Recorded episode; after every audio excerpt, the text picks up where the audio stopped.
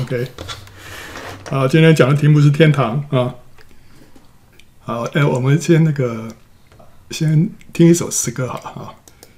今天给大家看一首诗歌。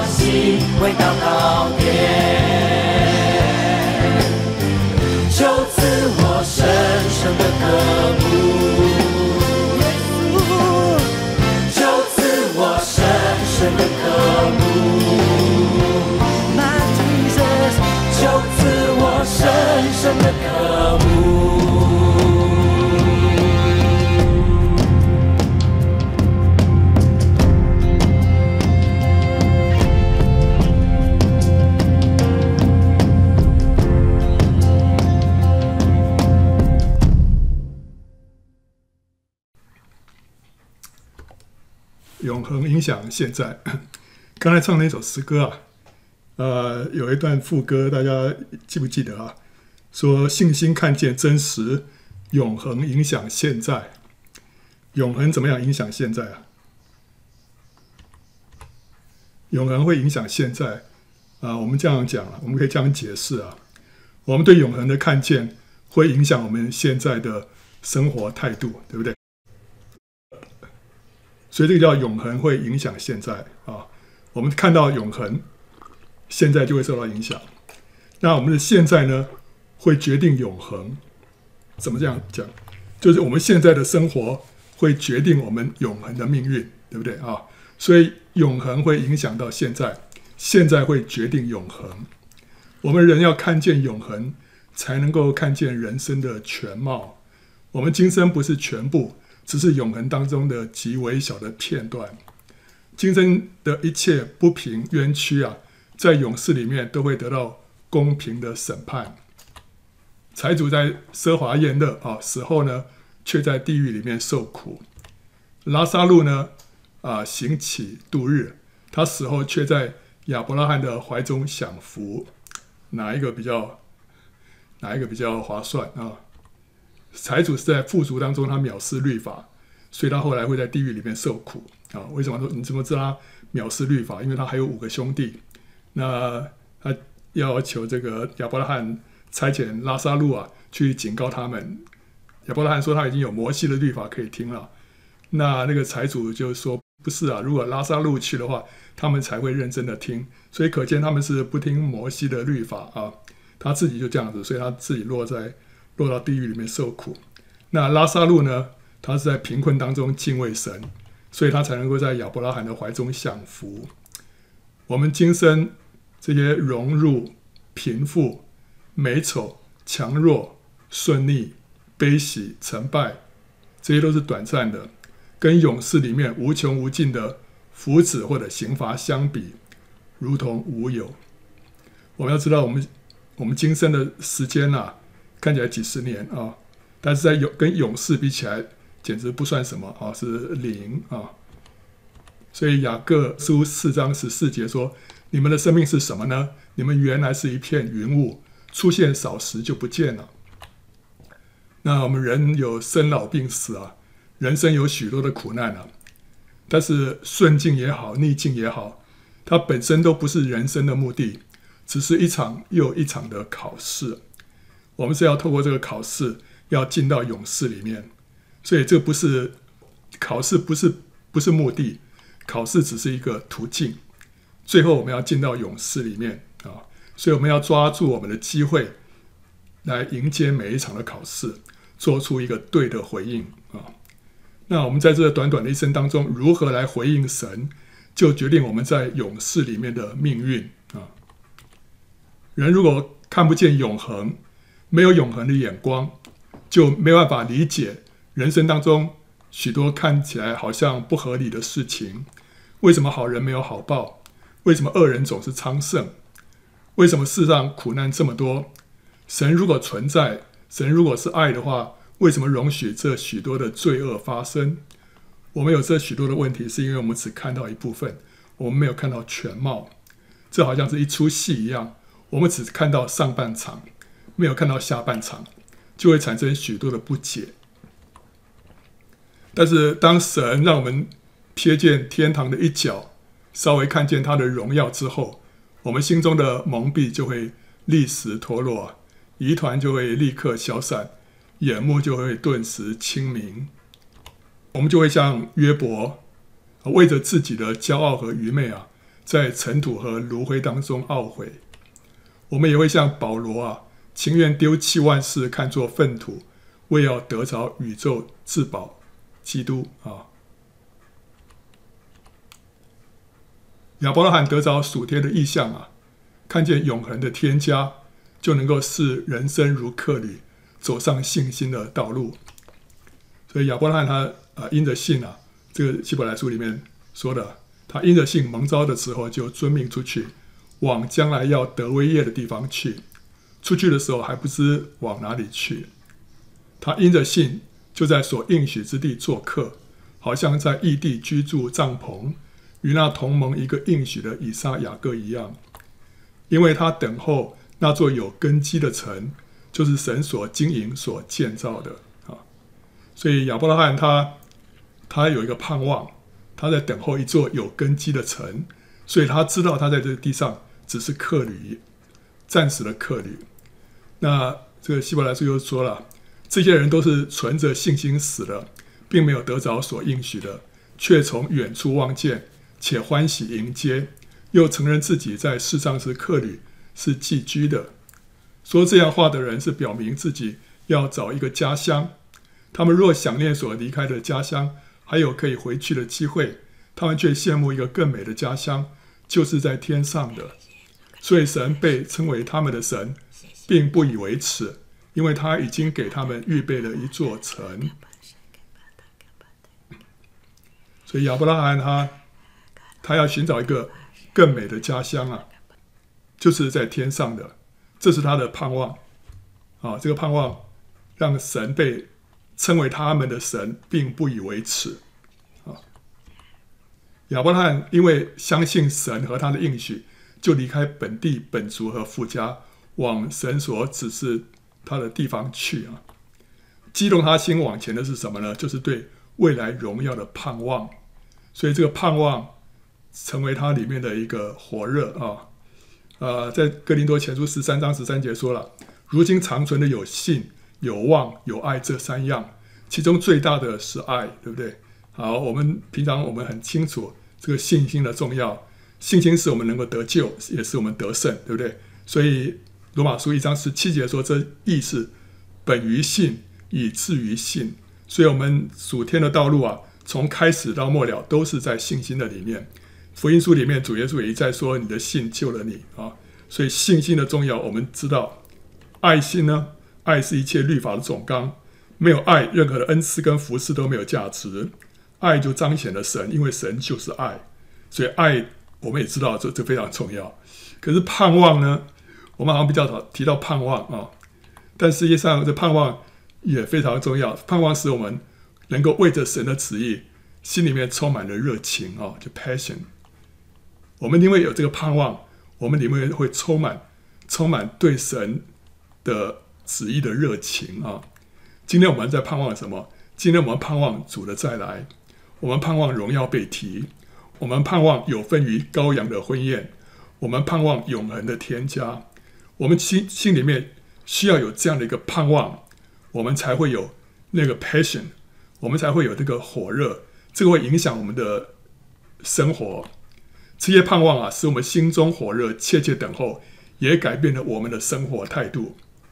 所以，我们不仅要有信心，我们不仅要有爱心，我们里面更要有这个盼望。这个盼望真的是让我们这个人被火点燃起来。那这正是神所喜悦的心态，因为他给我们预备一个荣耀的盼望。如果我们心里头不是那么那么 care，不是那么在乎的话，神也会很难过，对不对？所以神喜悦我们里面有这样的一个盼望。因此呢，他说神被称为他们的神，并不以为耻，因为他已经给他们预备了一座城。好，所以我们里面有这个盼望，会让神非常的喜悦。好，好，那我们在想说，我们现在盼望我们。盼望啊，未来有一个荣耀的天家，对不对啊？好，那但是我们人死后是去哪里啊？呃，耶稣在十字架上啊，对那个悔改的强盗说啊：“我是在告诉你，今日你要同我在乐园里了。”好，OK，所以我们知道人死了之后啊，基督徒死了之后呢，是去乐园，对不对啊？那既然耶稣在受死之后啊，他的灵魂是下到阴间，所以乐园呢，可见应该是在哪里？在阴间里面，对不对啊？主耶稣复活之后啊，他向抹大拉的玛利亚显现。那时候他对玛利亚说啊：“不要摸我，因为我还没有升上去见我的父。”啊，可见主耶稣在他复活之前，他的灵魂一直是留在阴间，他还没有升天啊。所以他复活之后，他他第一件事情本来要升天啊，去见他的父，但是因为被玛利亚感动了，所以他就先向玛利亚显现。可是他不让玛利亚摸他，因为他要先升上去见他的父啊。OK，所以我们可以知道，就是说，当主耶稣受死之后呢，他的灵魂就是直接下到阴间啊，他没有到天上。所以这个既然主耶稣说我们会在乐园里，所以乐园呢肯定是在阴间，没错啊。那阴间是什么？阴间的深处就是地狱啊。所以阴间里面包括乐园，包括地狱。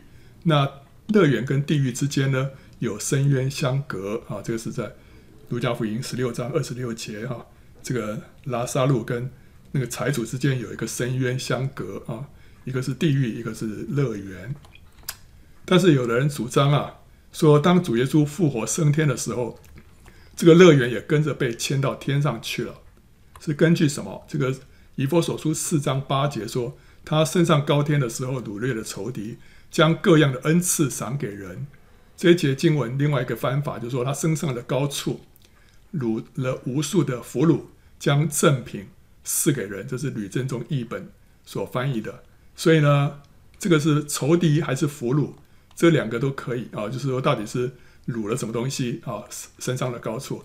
所以当主耶稣复活升天的时候，他掳了一些东西啊，那到底是掳掠了仇敌还是掳掠俘虏啊，都可以。那如果根据吕振中译本的话，这个俘虏就是指的什么呢？就是原本在阴间的圣徒，他们在主升天的时候呢，一起被带到天上去了。所以可以这么讲，就是说，当主耶稣升天的时候，乐园就一起被带到天上去了啊。那所以当保罗啊，他在提到三层天的时候啊，他提到他三层天的经历的时候，他也同时提到乐园啊。这个哥林多后书十二章啊二到四节说：“我认得一个在基督里的人，他前十四年被提到。”第三层天上去，或在身内，我不知道；或在身外，我也不知道。只有神知道。我认得这人，或在身内，或在身外，我都不知道。只有神知道。他被提到乐园里，听见隐秘的言语，是人不可说的。所以他这边提到他被提到第三层天，然后接着又说他被提到乐园里，所以好像比较明显的，就是说看到乐园可能在第三层天啊。好，但当然也有人解释说，这个乐园是在阴间，三层天在天上，所以这个人讲到说，这个人呢，呃，最高被提到三层天，最低呢也被不是提了，就是说被被带到乐园去啊，也有这样的解释。好了，但是认为说这个呃乐园在天上的那些解经家，他们认为啊，当末日复活的时候啊，这些圣徒在地上的身体，就是他们的遗骸或者骨灰将会复活。然后呢，会啊、呃、与这个从天而降的这个灵魂呢，就结合成为荣耀的身体，再被提上天啊。OK，那这个是要解释说，到时候复活被提，他不是已经在天上了，为什么还要还要复活被提？所以因为要把身体跟灵魂结合啊。所以呢，在主耶稣复活之后过世的一切圣徒呢，灵魂都是升到天上的乐园，与主同在。而不是下到阴间，啊，这是刚刚所说的这个第一派的说法啊。那这这套说法有一个优点，就是这个跟许多基督徒的经历就吻合了。这些基督徒他们在魂游向外，或者见异象、做异梦，或者呃有死而复生的过程当中啊，他们在天堂里面看到已过世的基督徒。我相信很多人有听过这一类的见证啊。就是他们哦，到到了呃天堂，然后看到哇，这过去所认识的人哦，哦，在天堂里面欢迎他啊，或者在天堂里面看到呃圣经里面的那些圣徒啊。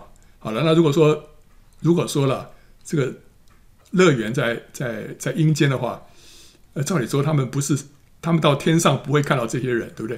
因为这些人不在天上，他们在阴间里面。那如果说他们是去到呃乐园的话，他们是其实是看到乐园，不是看到天堂的话，又不太对，因为他们所所描写的那些情境啊，啊，生命树啦，这个这个什么这个生命河啦，哦，这些还有主耶稣的宝座啦，什么等等，这些根本不是在阴间的东西，那个是在在天上的，所以呢就会蛮矛盾的、哦。好，那但是刚刚这这套的说法就是说，如果这个乐园已经被提到天上去的话。那这就蛮符合这些意象、异梦，或者是啊、这个死而复活的这些过程的这个经历啊。所以，乐园如果是在阴间，然后主却在天上，这也就不符合主耶稣所说“我在哪里，叫你们也在哪里”这句话了。因为在约翰福音十四章二到三节说了：“在我父的家里有许多住处，若是没有，我就早已告诉你们了。我去原是为你们预备地方去。”我若去为你们预备的地方，就必再来接你们到我那里去。我在哪里，叫你们也在那里啊。OK，所以如果主耶稣现在升天了，他在父神的宝座旁，对不对啊？啊，那然后呢，我们如果今天死了，我们下到阴间的乐园，那我们就没有跟主在一起，对不对？因为在一个在天，一个在地嘛。但是主耶稣说，他为我们预备地方啊。然后呢，他在哪里，我们也要在哪里啊。这个至少就目前来说，这句这段话就没办法实现啊。那要等到主再来之后，你才能够实现啊。好，那另外一些解经家就认为说了，今天乐园还是在阴间啊。基督徒呢，死后灵魂是下到阴间的乐园里面，等候末日的复活。OK，这这这个这套说法是我们过去以来一直啊、呃、认为的啊。所以这是我们一向的看法，因为觉得怎么样？因为觉得复活被提的时候，灵魂如果要从天降下来，与身体结合再被提，这个说法听起来很勉强，对不对？啊，这个很勉强，要灵魂要下来，然后跟身体结合再再被提，这个听起来怪怪的。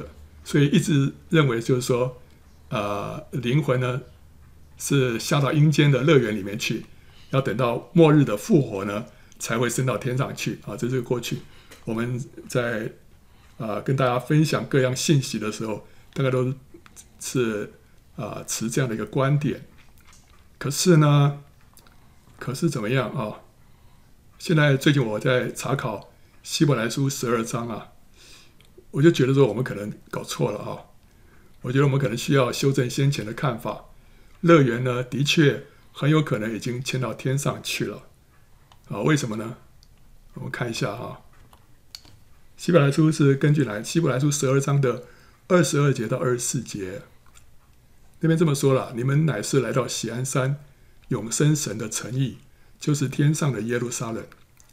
那里有千万的天使，有名录在天上诸长子之会所共聚的总会，有审判众人的神和被成全之义人的灵魂。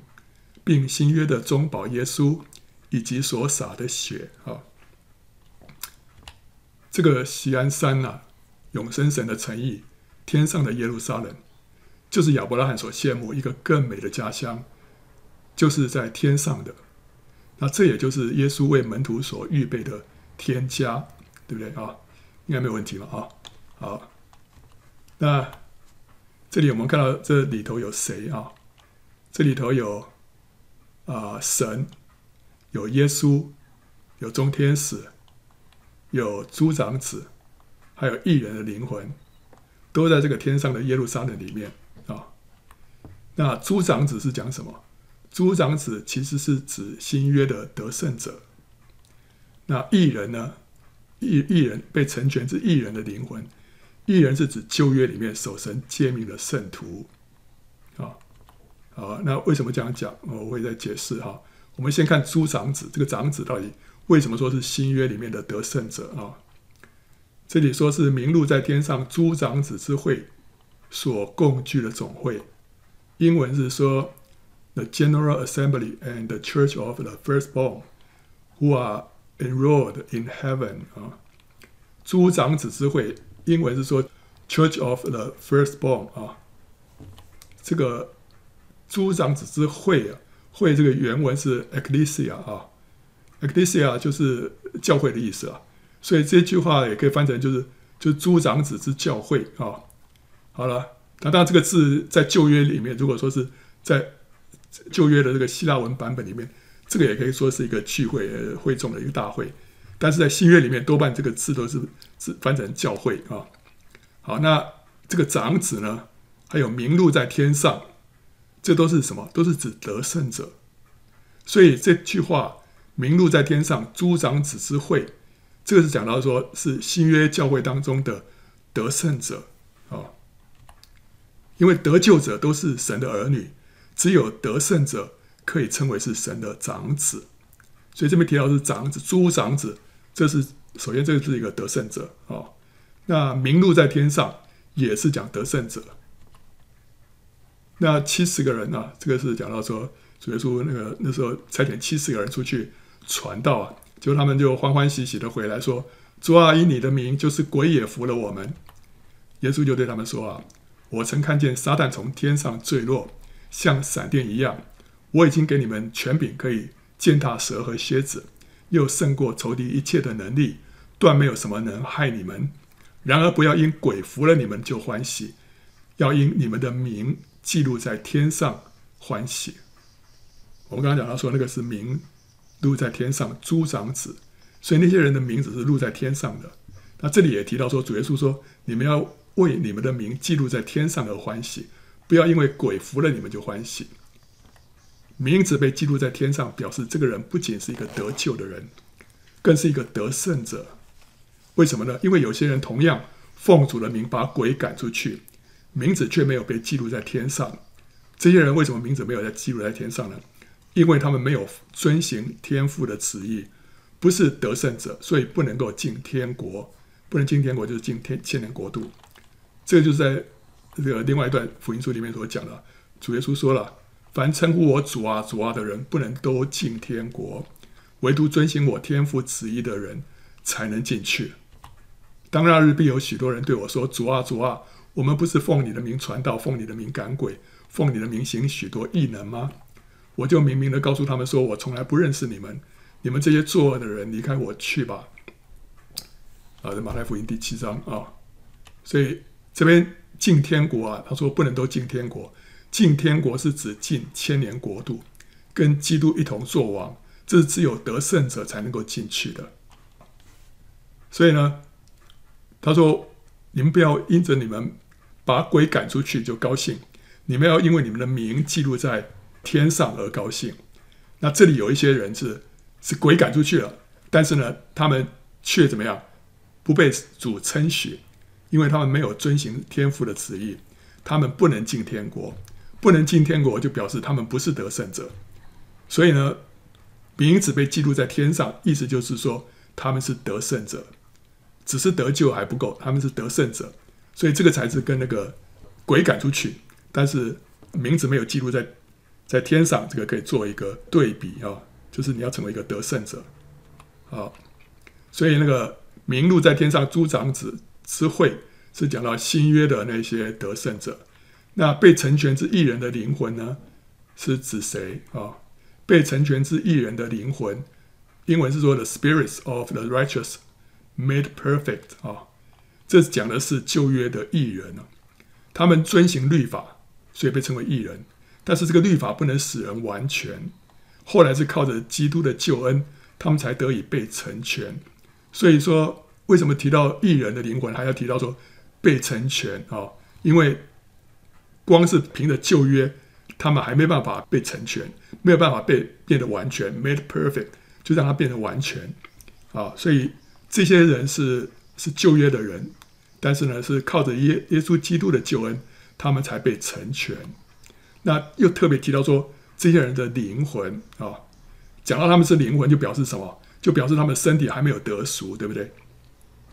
还没有得赎，所以他们在天上。这不是一个得赎之后一个得着荣耀的身体，是只是灵魂，所以可见这段话是什么？这段话不是在预言未来，乃是指现在。如果是你是讲说这个哦，未来的这个呃新耶路撒冷，未来的这个天上的喜安山，那时候主都已经第二次再来了，那圣徒呢都已经复活被提了，都已经得着荣耀的身体，那时候就不应该说是异人的灵魂，因为那时候。已经不是灵体而已，是一个荣耀的身体了。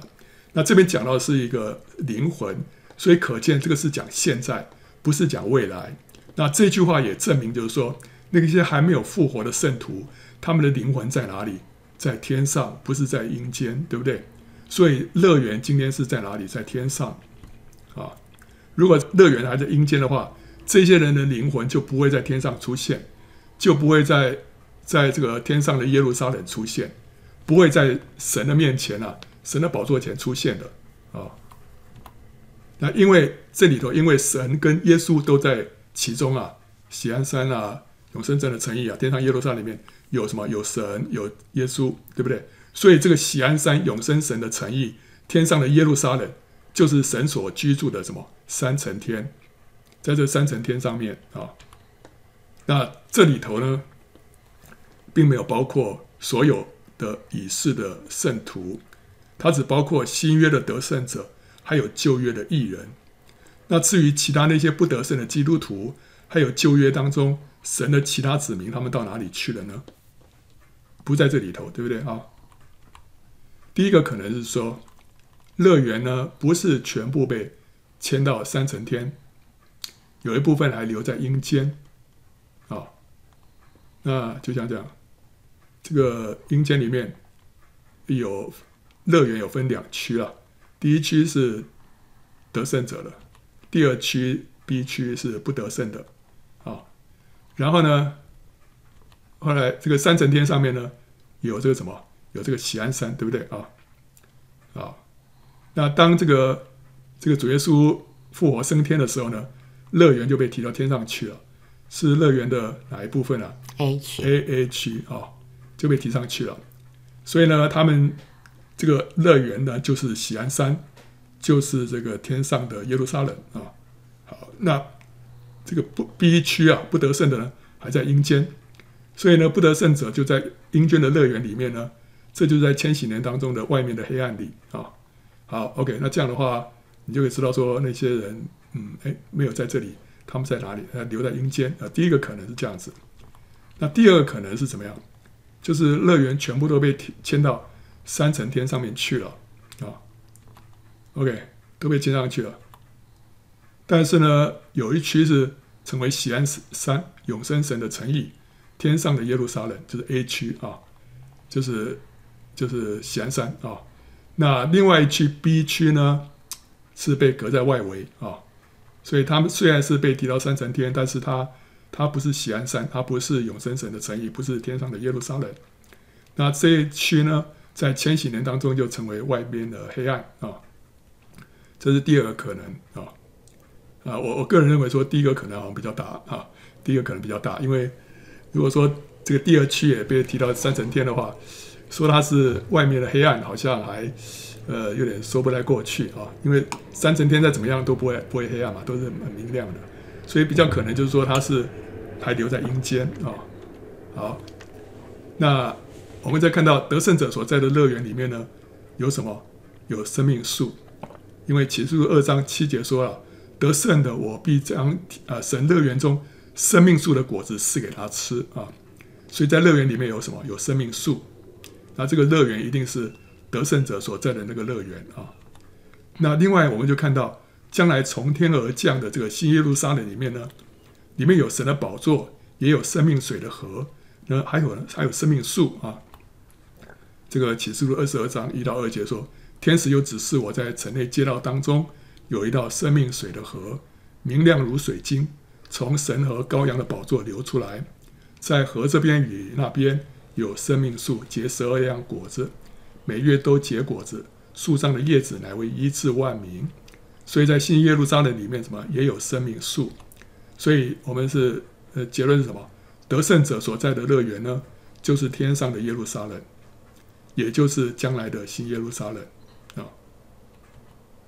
那我们接下来看人死后的光景是什么啊？当一个人基督徒过世之后，大概会经过以下的过程啊。第一个，灵魂会脱离身体，对不对啊？这时候天使会来把他接入进入天堂啊。那不得救的人呢，灵魂就被邪灵拉进地狱啊。那灵魂呢，到了天上呢？就会在基督的审判台前，就他自己的一生行为来受审。那这个审判是关乎得胜与否的审判，决定能不能得奖赏与在天上的地位。这个审判跟得救无关啊，这都针对基督徒的审判啊。所以，所以在这个哥林多后书五章十节说：“因为我们众人必要在基督台前显露出来，叫个人按着本身所行的，或善。”或恶受报，这是针对基督徒的啊，是为着他的工作啊，是看他有没有得胜啊。那当我们这个灵魂脱离身体进入天堂之后，我们肉身原来的一个软弱、疾病还有衰老呢，就不再能够缠磨人。每一个灵魂都像是年轻人一样，俊美而强壮，充满活力啊。由于只是灵魂呐、啊。所以呢，就不需要吃喝，灵魂不需要吃喝。那主耶稣那时候肉身复活啊，所以他能够吃喝，对不对？他说：“你们有什么吃的没有？”他们就给他一片烧烧鱼，还有什么蜂蜜，对不对啊？因为他是肉身复活，所以他可以吃喝啊。啊，但是灵魂的话，就就不需要吃喝。所以很多人到天上去，看到看到那些啊，看到一些人啊，他们好像我们很少听到说看到见证里面听到说他们在那边大吃大喝了哦，没有，因为灵魂不需要吃喝。可是到了末日的时候了，天使那时候会吹末次的号筒，得胜者在地上的身体啊，就是骨骸啊，或者是骨灰啊，他们就会重组啊，甚至于你这个骨灰撒在大海里面，它都会重组啊。那这就好像是以西结所看见的骸骨大军的意象一样啊，这骨头会互相联络啊，那最后呢，它会与这个从天降下的灵魂就结合了，复活成为一个荣耀的身体。然后被提升天，那这个时候得胜者就能够参加羔羊的婚宴了，享受筵席上的佳肴，因为他们已经得到一个荣耀身体，这时候可以吃喝了，对不对啊？好，那不得胜的基督徒呢，在头一次的复活当中没有份，在下一次的复活呢，是在一千年之后。所以呢，这个启示录二十章四到六节说：“我又看见几个宝座，也有坐在上面的，并有审判的权柄赐给他们。”我又看见那些因为给耶稣做见证，并为神之道被斩者的灵魂，和那些没有拜过兽和兽像，也没有在额上和手上受过他印记的之人的灵魂，他们都复活了，与基督一同作王一千年。这是头一次的复活啊！其余的死人还没有复活，要等到什么时候啊？等到那一千年完了。所以呢，在末后七年大灾难当中、啊。有几次复活被提啊？啊，复活就一次了，就是头一次的复活。第二次的复活呢，不是说呃下一班车再等两年，再等几个月，没有，下一班车要等到一千年之后啊。所以那个是第二次的复活。那在头一次复活有份的人有福了，圣洁了。第二次的死在他们身上没有权柄，他们必做神和基督的祭司，并要与基督一同作王一千年。所以，在这个头一次复活当中的，都是什么？都是得胜者，他们都是要做王的，啊，他们要做王一千年的。所以不得胜的人呢，都啊没有在头一次的复活当中有份啊，他们要等到一千年之后才复活。在这一千年当中呢，不得胜的基督徒会被放在一个地方，被称为外边的外面的黑暗里，哀哭切齿，懊悔自己在世的时候。或者是贪爱世界，或者不饶恕人，或者放纵肉体，或者是冷淡退后，或者是活在罪中，他们需要用一千年的时间来补修功课，最终才能够成为得胜者。啊，啊，所以这一千年是补课的时时候啊。但这个不是天主教的炼狱啊，天主教有一个说法叫炼狱，跟这好像有点类似，可不一样，不一样啊。炼狱是指一些信徒啊死后呢，马上去的一个痛苦的地方，是介于天堂跟地狱之间。什么时候他们被火炼尽，什么时候就可以进入天堂。然后他再次的亲人呢，也可以透过一些手段啊，例如购买赎罪券，帮助死者加速脱离炼狱啊。那这跟我们所说的这一千年的这个补课啊不一样，因为这一千年就是一千年，不没有缩短的，而且是。在那千禧年当中补课，炼狱是你一个人一死之后啊，马上就会去的地方啊。那但是这个炼狱啊，是我们所呃新教里面所所认为说是异端，所以这套说法我们不接受。所以呃，这个是天主教的说法了啊。那一千年之后呢，这些不得胜的人，他们的身体会在白色大宝座前复活，这是第二次的复活啊。其他不信的人呢，啊，都在这时候一起复活了，但他们一名字因为不在生命册上，结局就是被丢进硫磺火湖里面。那那些原本不得胜的基督徒呢，在这次复活之后，因为名字还在生命册上，就得以进入新耶路撒冷，与第一批复活的得胜者呢，一同构成羔羊的妻。他们在勇士里面的荣耀，当然不如第一批复活的得胜者了。啊，因为有人说哇，啊，到时候也是一样。会成为得胜者，那我今天在这世上得不得胜，好像不是太要紧。不会的，他们不仅在那一千年当中没有奖赏，就是一千年之后，他们的荣耀也不如第一批复活的得胜者。第一批复活的得胜者，他们不仅在千禧年当中要与主一同作王，甚至于在千禧年之后的新天新地里面呢，他们还要继续作王，直到永远。这是启示录二十二章第五节所说的，他们要做王，直到永永远远啊。所以呢，我们在今生对神的回应，会影响我们在永世里面的福祉，关系巨大，难以想象，难以想象。我们这几十年的的行为，这几十年的回应啊，会影响到永永远远啊！你会觉得说，哇，这个光是那一千年，我们就觉得已经已经吃不消了，对不对啊？你如果还有还有永永远远的话，你这个损失实在是太大了。好了，目前这段时间呢，天使在干什么？天使在预备羔羊的婚宴啊，同时在兴建圣徒的居所。那这些居所呢的一砖一瓦都是宝石，是怎么来的？乃是由圣徒在地上的生命奉献，包括祷告、爱心、侍奉、金钱、时间、心力所转化来的。所以今天我们在这地上，我们要积财宝在天呢、啊。我们要把我们的时间、我们的心力、我们的金钱，都用在神的国度里面。这就是为着我们将来的居所在做预备啊！所以，我们需要一个永恒的眼光。那圣经里面提到这个新耶路撒冷将来会从天而降啊！我们会经过七年大灾难之后啊，主就再来。主再来之后呢，地上会太平一千年，因为撒旦会被关在无底坑里面。这一千年叫千禧年啊，那在天上有宝座，有羔羊的婚宴，在地上有列国啊，所以这个这一千年呢，又被称为是天国或者神的国啊。啊，那之后这一千年完了之后，撒旦就被释放，会发动哥格玛各大战，可是最后被神歼灭。之后呢，旧天旧地就被销毁了，新天新地呢就取而代之。这时候，新耶路撒冷就会从天而降，神跟人就同居，直到永远啊。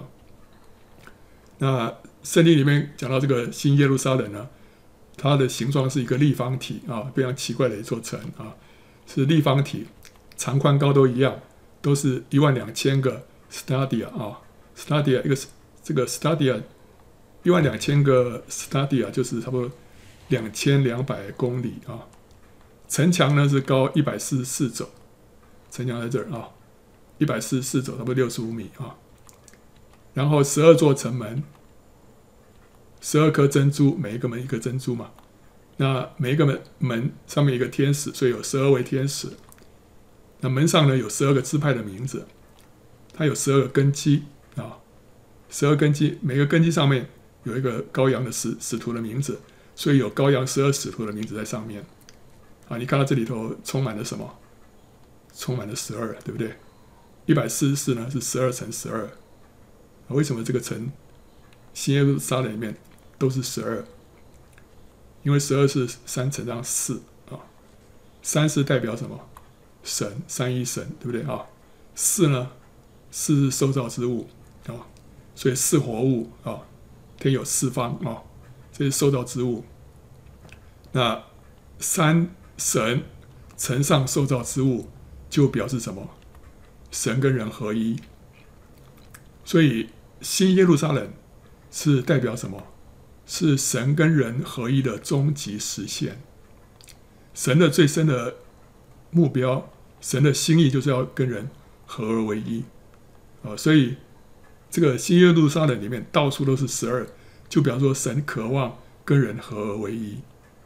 这个是。它长宽高一样，就是会幕里面的至圣所的呃的放大，至圣所是长宽高一样。那所罗门的圣殿的至圣所也是一样，长宽高都一样，都是一个正立方体啊，它是二十种。那新耶路撒冷呢，它是一个什么？这个是更大的，是超大啊，是一个扩大的至圣所。至圣所就表表示说它是神。所在，神的所在，那现在呢，成为人圣徒的居所，所以是神跟人的共同的居所。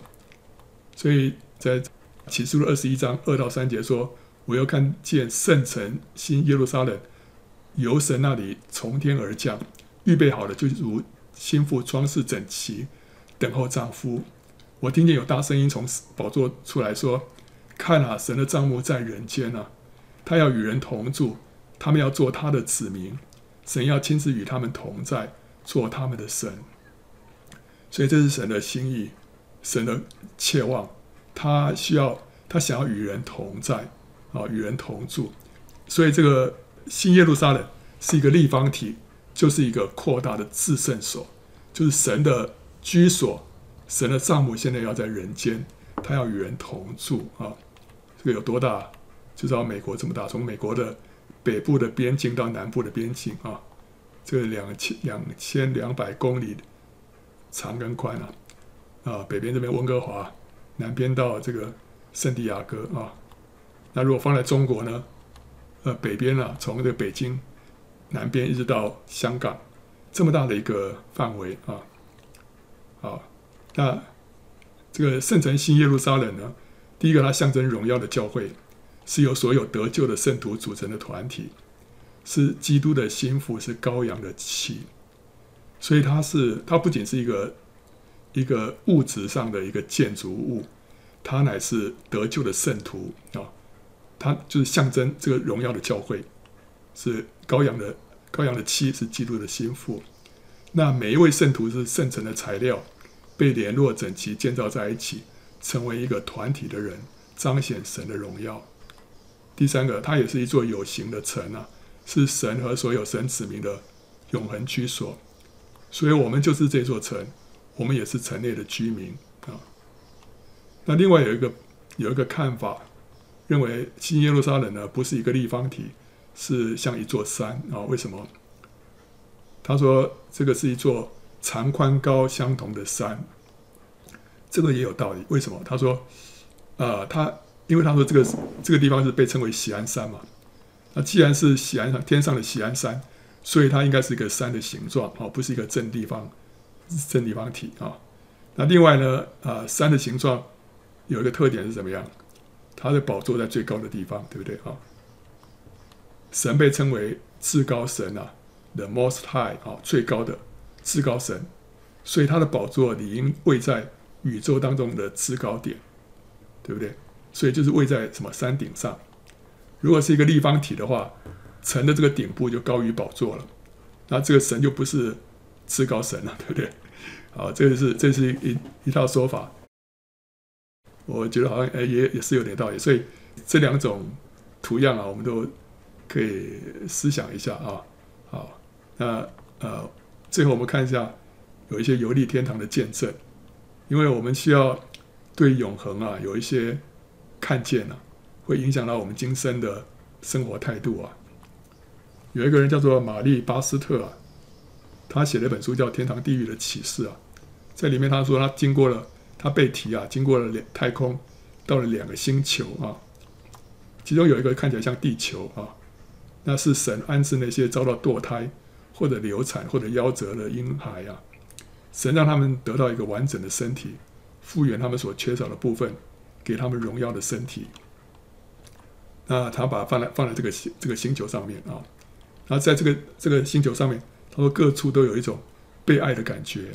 有一种完美无瑕的生命感，每一个小孩都穿着纯白闪亮、毫无污点的衣袍和凉鞋啊，在天使的学校当中学习神的话语跟音乐，还有各式各样的动物呢，跑来跑到这个众小孩的面前啊，坐在孩子们的旁边啊，在那里没有眼泪，没有忧伤，每一件事都是最美丽，每一处都有喜乐跟欢笑。这个作者他说，在地狱里面。他没有看到任何孩童，所以一个孩子他到到底还没有出生就死了，他去哪里？或者说他还不懂得什么，他就过世了，夭折了，他会去哪里？照这些去过天堂的人，他们看到他们是在天堂的一个区啊。这个这个巴斯特玛丽巴斯特，他是看到是在一个一个星球上面，像地球一样啊，非常美丽的一个星球啊。那。他又看到另外一个星球是什么？是一个巨大的光体，就是新地啊，新天新地那个新地是另外一个星球啊。其中他看到一座辉煌的城，就是新耶路撒冷。好，所以这个他是好像透过啊、这个经过这个太空啊过去的啊啊，这个是他他的看见。那另外再有一个一本有篇文章叫做《预备迎接你的神》啊，这个作者叫做安吉丽加张布诺，这个我们放在我们的网站里面有啊。他在天堂里面呢，也看到很多圣经当中知名的人物，他们不仅不老，反而很年轻的样子。他看到有一个年轻人手里拿着一条大手帕在那边跳啊，周围周围绕圈圈，在那边跳舞赞美神。神跟他说，那就是大卫啊。另外，他有看到约书亚。看到摩西，看到亚伯拉罕，摩大拉的玛利亚、萨拉，啊，看到这些人都是很年轻，很年轻的亚伯拉罕，年轻的摩西啊，就到了天上，他们那个所有老化都不见了啊。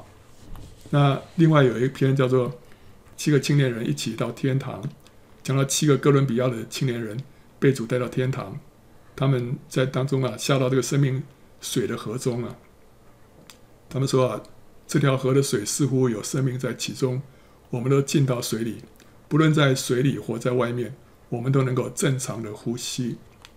那条河非常的深，我们看到许多颜色美丽的鱼，它们不像地球上的鱼，通常都会闪避躲开啊，反而是靠近，并且轻触我们。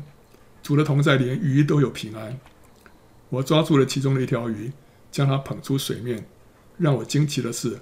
鱼非常安静的在我的手里面，随后我便将鱼放回了水中。我们问主啊，为什么这些鱼离开水面却不会死啊？主微笑的回答我们说啊，在天堂里面没有死亡、哭泣，也没有痛苦啊。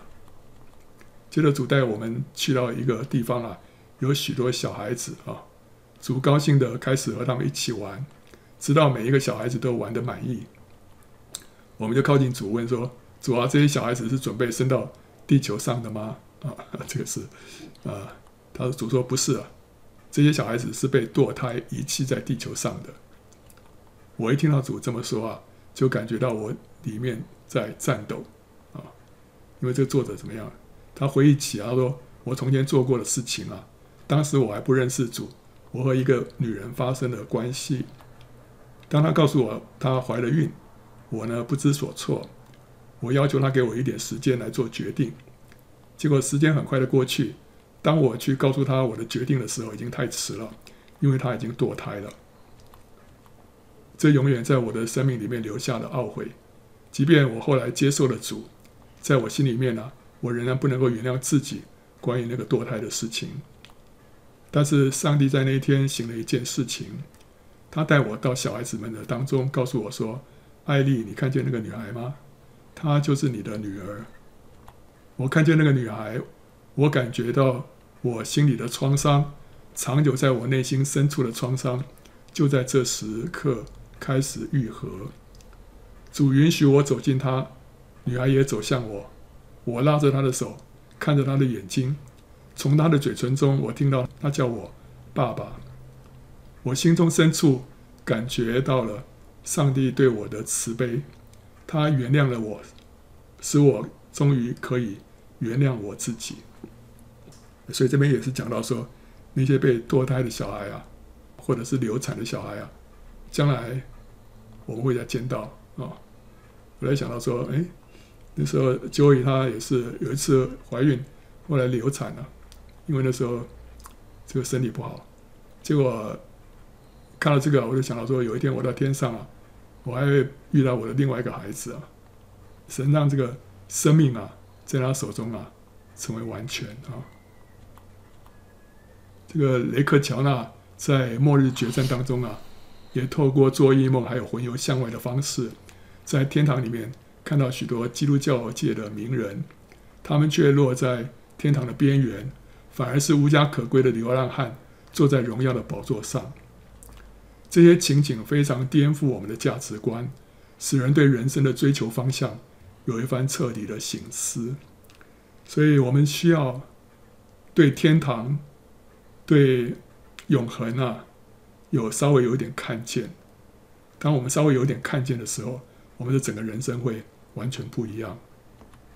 所以，最后我们看彼得后书啊，这里有一段话说：“主的日子要像贼来到一样。”那日天必大有响声废去，有形质的都要被烈火消化，地和其上的物都要烧尽了。这一切既然都要如此消化，你们为人该当怎样圣洁，怎样敬虔，切切仰望神的日子来到，在那日天被火烧就消化了，有形质的都要被烈火融化。但我们照他的应许，盼望新天新地。有意居在其中啊，亲爱的弟兄啊，你们既盼望这些事，就当殷勤，使自己没有玷污，无可指责，安然见主。所以，我们需要有意向，我们需要被一个从天上来的意向抓住啊。我们要知道说，这个永恒啊，离我们现在有多近啊？我们现在等于说是再往前踏几步啊，就从。今生进到永恒了，所以我们现在所剩下有限的时间呢、啊，我们不能拿来虚度啊。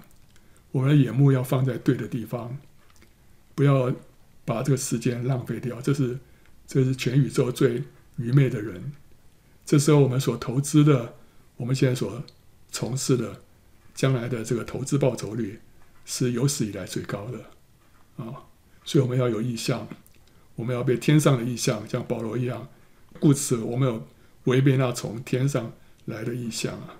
我们要像那个那个做生意的，他看见重价的珠子啊，就变卖了一切，要来买这重价的珠子。哈利路亚！所以欢迎到圣经简报站来观看更多相关的视频，还有下载 PowerPoint 档啊。